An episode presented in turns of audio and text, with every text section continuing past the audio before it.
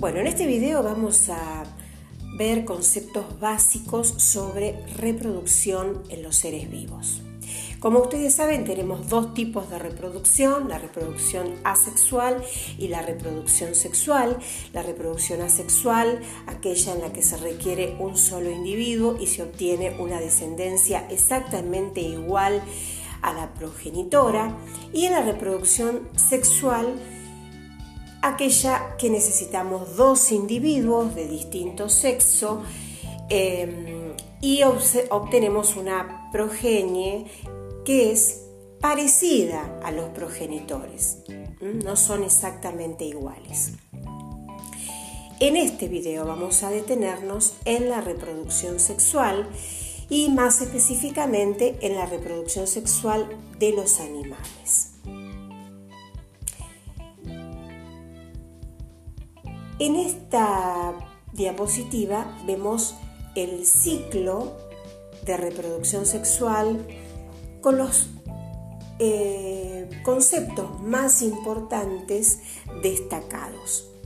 Entonces, como dije anteriormente, partimos de dos individuos de distinto sexo, femenino y masculino, que van a producir gametas, es decir, células especializadas que por medio de un proceso de fecundación se van a unir, van a dar lugar a una eh, nueva célula que va a generar, eh, o que ya es el nuevo eh, individuo, que por un proceso de división celular va a transformarse en el embrión y luego ese embrión se va a desarrollar eh, ya vamos a ver eh, de qué manera se va a desarrollar o cuáles son las posibilidades de desarrollo. Y a su vez, por supuesto, va a estar eh, protegido y nutrido hasta que llegue nuevamente a convertirse en ese adulto maduro capaz de comenzar nuevamente el ciclo. Pero antes de que se produzca la fecundación, antes de que se produzca el encuentro de las gametas, tienen que darse una serie de eventos indispensables, ¿sí? como son el reconocimiento de la pareja, eh, una vez reconocida el cortejo y luego el apareamiento que va a tener como consecuencia la fecundación. En el reconocimiento de la pareja tenemos eh, un conjunto de, señales visuales, auditivas, químicas que dependen de la especie que van a eh, lograr captar la atención, en este caso, por ejemplo, eh, de los machos hacia las hembras. Eh, son particulares, como dije, de cada especie y un ejemplo característico son las feromonas, sustancias químicas producidas por eh, algunas especies que cumplen la función justamente de atraer al sexo opuesto. Una vez que han encontrado a la pareja, hay que conquistarla, hay que atraerla, acercarse. Y esto es también eh, un conjunto de, de mecanismos ¿eh? que, tiene cada especie que va a hacer que se logre ese fin. Por ejemplo, en el caso de los pavos reales, despliegan esa cola colorida, vistosa, que eh, ayuda al cortejo. Y por último, el apareamiento, es decir, el acercamiento, el acoplamiento de macho y hembra con la consecuente fecundación. Una vez que se produce la fecundación, es decir, el encuentro de las gametas, vamos a hacer una distinción eh, en dos tipos de fecundación.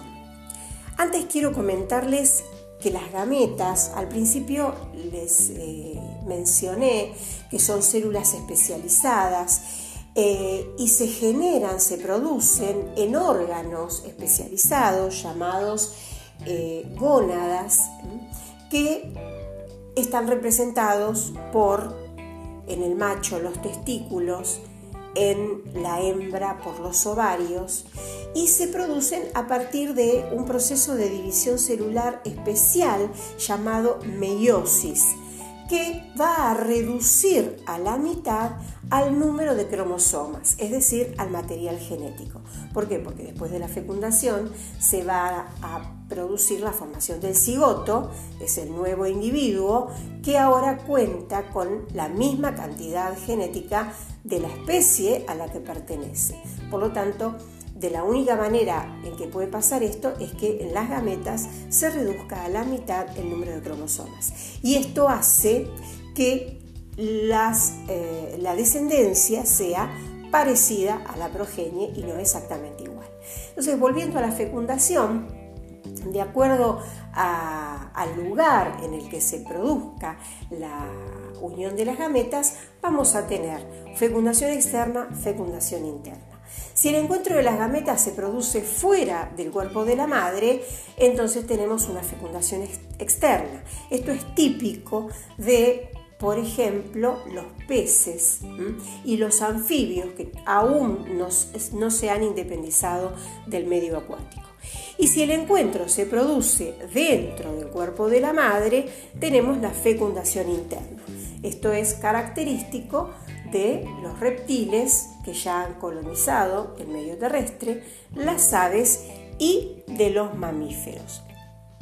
El medio eh, es muy importante, el medio en el que se produce esta fecundación es muy importante porque va a determinar eh, la manera en que el embrión va a ser protegido, la manera en que va a ser nutrido.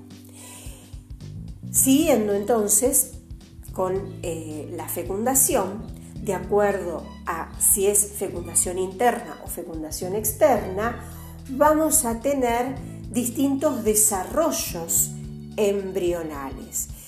Entonces, eh, aquellos en donde la fecundación es externa, como dijimos hoy, en los peces y en los anfibios, los vamos, van a tener un desarrollo ovulíparo, ¿sí? los, denominamos ovulíparos.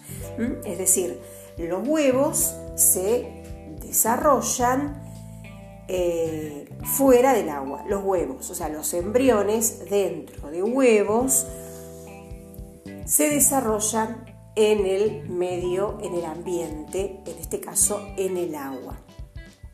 En el caso de que la fecundación sea interna, vamos a tener tres tipos de desarrollo, ovíparos, ovovivíparos y vivíparos. En el caso de los ovíparos, el desarrollo del embrión se eh, produce dentro de un huevo que es depositado fuera de la madre. Una vez que se produce la fecundación interna, se genera este huevo que contiene al embrión y la madre deposita este huevo hasta su eclosión. Esto es típico de las aves. En el caso de los ovovivíparos, la fecundación es interna, se forma el embrión dentro de un huevo y el huevo permanece en el cuerpo de la madre hasta el momento de la eclosión. Esto es típico de algunos eh, reptiles. Y por último, los vivíparos, que es el caso de los mamíferos. ¿eh? Eh, en este caso, se produce la fecundación dentro del cuerpo de la madre y el embrión se desarrolla por completo dentro del cuerpo de la madre en contacto con las estructuras de la madre. ¿Por qué es importante tener en cuenta esto? Porque como dije anteriormente, de acuerdo a en el lugar en el que se desarrolle el embrión, vamos a poder eh, destacar diferentes estructuras que lo van a proteger y diferentes formas que van a permitir la nutrición del embrión.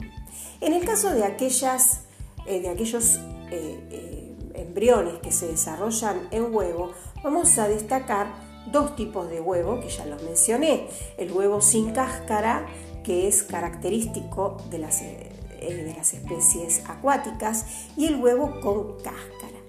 El huevo sin cáscara es un huevo blando, no necesita una estructura externa que lo proteja porque ya se encuentra en un medio acuoso que eh, amortigua los golpes y que también por su estructura blanda, membranosa, permite que exista un intercambio de nutrientes en ambos sentidos, un, sentido de que entran los nutrientes eh, y salen los productos del metabolismo. Y eh, en, este tipo de huevos no se necesitan eh, estructuras anexas. Es diferente en el caso de los huevos con cáscara. ¿Por qué? Porque estos pertenecen a especies que ya han colonizado el medio terrestre o que están en esa transición, como en el caso de no, ya han colonizado, perdón, el medio terrestre, entonces necesitan de estructuras que protejan y salvaguarden eh, el buen desarrollo de ese nuevo individuo. Por lo tanto, han desarrollado la cáscara.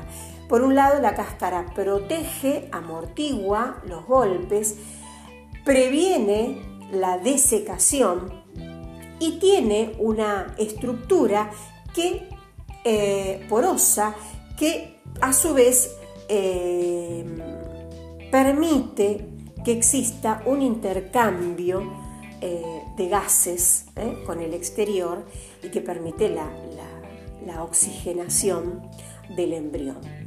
Pero en este caso vamos a ver que aparecen estructuras anexas que van, por un lado, bueno, en este caso, a proteger como membranas y eh, estructuras que van a eh, facilitar la nutrición del embrión hasta el momento en que eh, el, nuevo individuo esté en condiciones de subsistir por él mismo.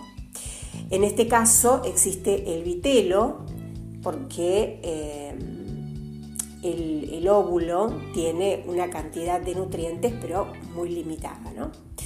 Y por último tenemos aquellos que se desarrollan completamente eh, dentro del cuerpo de la madre y en contacto directo. Y en este caso te aparece la placenta. La placenta unida es un órgano de la madre que se produce en el momento de la gestación y que va a cumplir la función de proteger y a su vez de nutrir.